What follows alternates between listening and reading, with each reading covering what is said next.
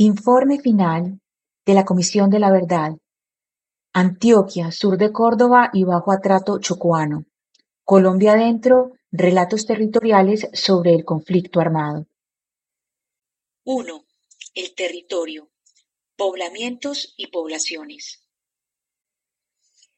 Para rastrear el origen tanto de las creencias centralizadas en el etos antioqueño hegemónico como de los consensos y disputas que éste ha suscitado, es necesario entender cómo se dieron los procesos de poblamiento de la región y en qué medida los desplazamientos de grupos humanos fueron impulsados por la urgencia de subsistencia material y la tenencia o no de tierra. Entre finales del siglo XVIII y la actualidad, Antioquia pasó de ser una de las zonas más pobres del país a una de las más prósperas. Este desarrollo económico es inseparable de los movimientos de colonización que ocurrieron en los últimos tres siglos. Hoy, los pobladores de Antioquia y del noroccidente colombiano, donde está el departamento, son tan diversos como la topografía de la región. No hay una forma única de nombrarlos o reconocerlos. Una parte de ellos desciende de campesinos sin tierra y de mano de obra asalariada que en los siglos XIX y XX se movieron en distintas direcciones, extendiendo la llamada frontera agrícola. Otra parte corresponde a pueblos étnicos, afro e indígenas con otras nociones sobre propiedad, uso y productividad de la tierra. Durante la primera mitad del siglo XX, algunas de estas comunidades se desplazaron en circuitos migratorios por la región. Indígenas Tule, Embera y Zenú lucharon desde tiempos coloniales por moverse libremente y por un buen vivir colectivo en las áreas del Bajo Atrato, Urabá y el sur de Córdoba. Los pueblos indígenas se dedicaban tradicionalmente a la siembra de cultivos de pan coger, como el frijol, la yuca y el maíz. Organizados en resguardos y cabildos, han ido y venido entre los cascos urbanos y sus territorios para comercializar artesanías y algunos productos agrícolas. En zonas ribereñas y costeras del Urabá antioqueño y cordobés, en la cuenca del Bajo Atrato, en el sur de Córdoba y en algunas zonas del Bajo Cauca, comunidades afrodescendientes se han organizado en consejos comunitarios buscando la titulación colectiva de las tierras donde se han asentado desde el siglo XVIII.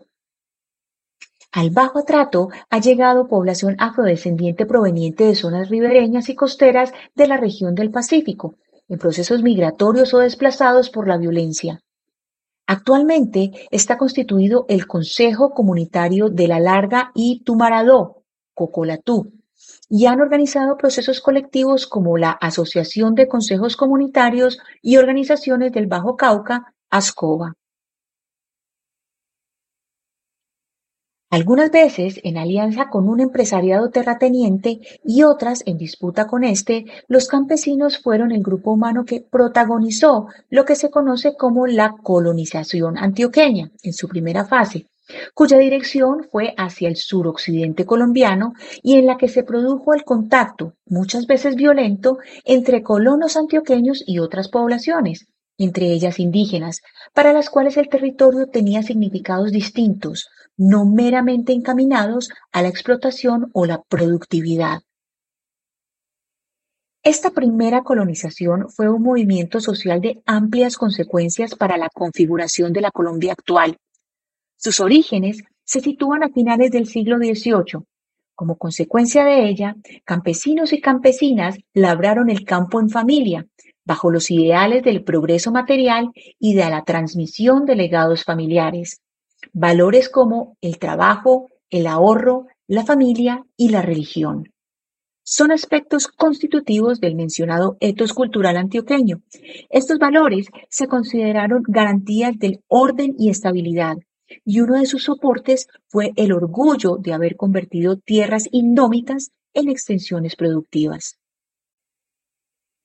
En algunas subregiones antioqueñas, por ejemplo el suroeste y el oriente, y en municipios de departamentos que comparten fronteras con Antioquia, como Caldas y Risaralda, se consolidó una economía campesina de subsistencia que recibió el beneplácito de algunos observadores externos, como James Parsons, quien en la colonización antioqueña en el occidente de Colombia afirmó, abro comillas, la naturaleza profundamente quebrada de la región, el orgullo de los cultivadores de café y el espíritu de autonomía libre e independiente se combinaron para producir este caso rarísimo de una sociedad democrática de pequeños propietarios en un continente dominado por un latifundismo latino tradicional.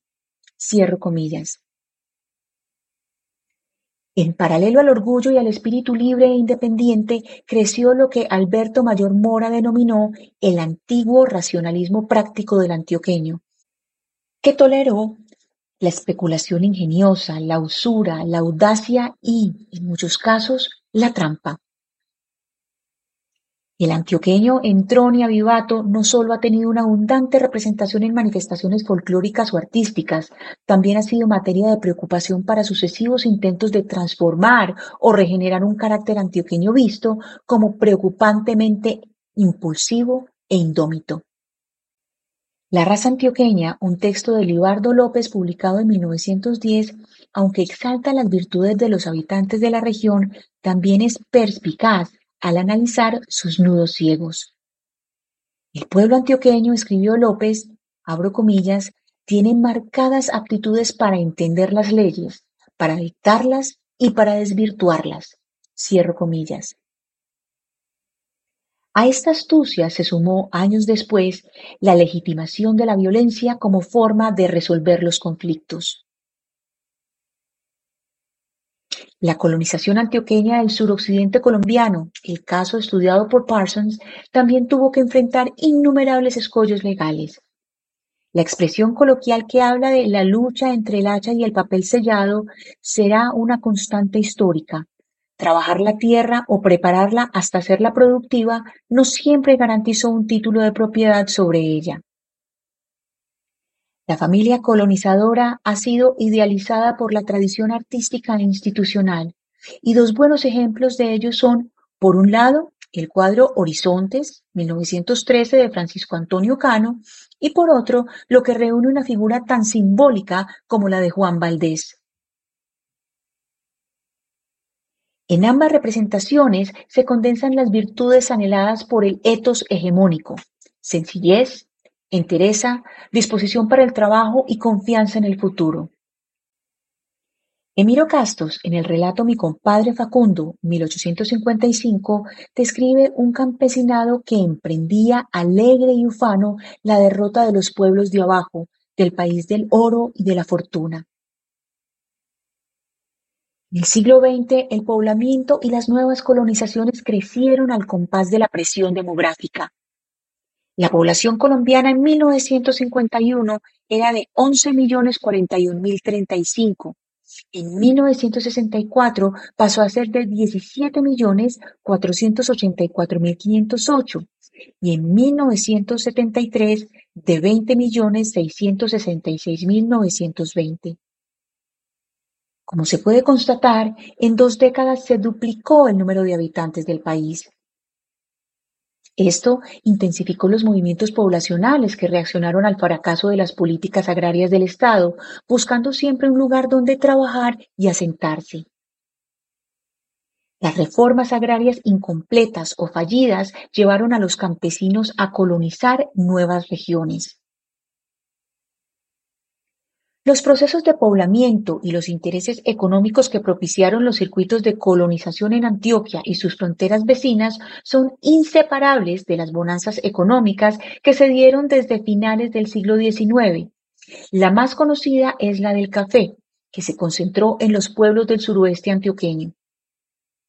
En otras subregiones ocurrieron la explotación del fruto de la palma de Tagua, también el llamado marfil vegetal que se usaba para la elaboración de botones y artículos decorativos, el auge y exportación de productos como el caucho y el banano, la minería artesanal de oro, el comercio de pieles y la explotación de maderas en acerríos, entre otras actividades económicas. Medellín, por su parte, se asomó al siglo XX como una capital con vocación industrial, financiera y comercial. La apertura de la frontera agrícola para una economía de subsistencia chocó con la puesta en marcha de modelos de agricultura de enclave o de productos de exportación, como el banano concentrado en la región de Urabá, y con la imposibilidad estatal de regular y solucionar los problemas de la propiedad de la tierra heredados de la época colonial, pero cuya conflictividad detonó con fuerza durante las primeras décadas del siglo XX. Hasta aquí la lectura de hoy. Mañana vamos a leer los antecedentes del conflicto armado. Estamos leyendo el capítulo territorial de Antioquia de la Comisión de la Verdad. Lectura Ana Cristina Restrepo. Gracias.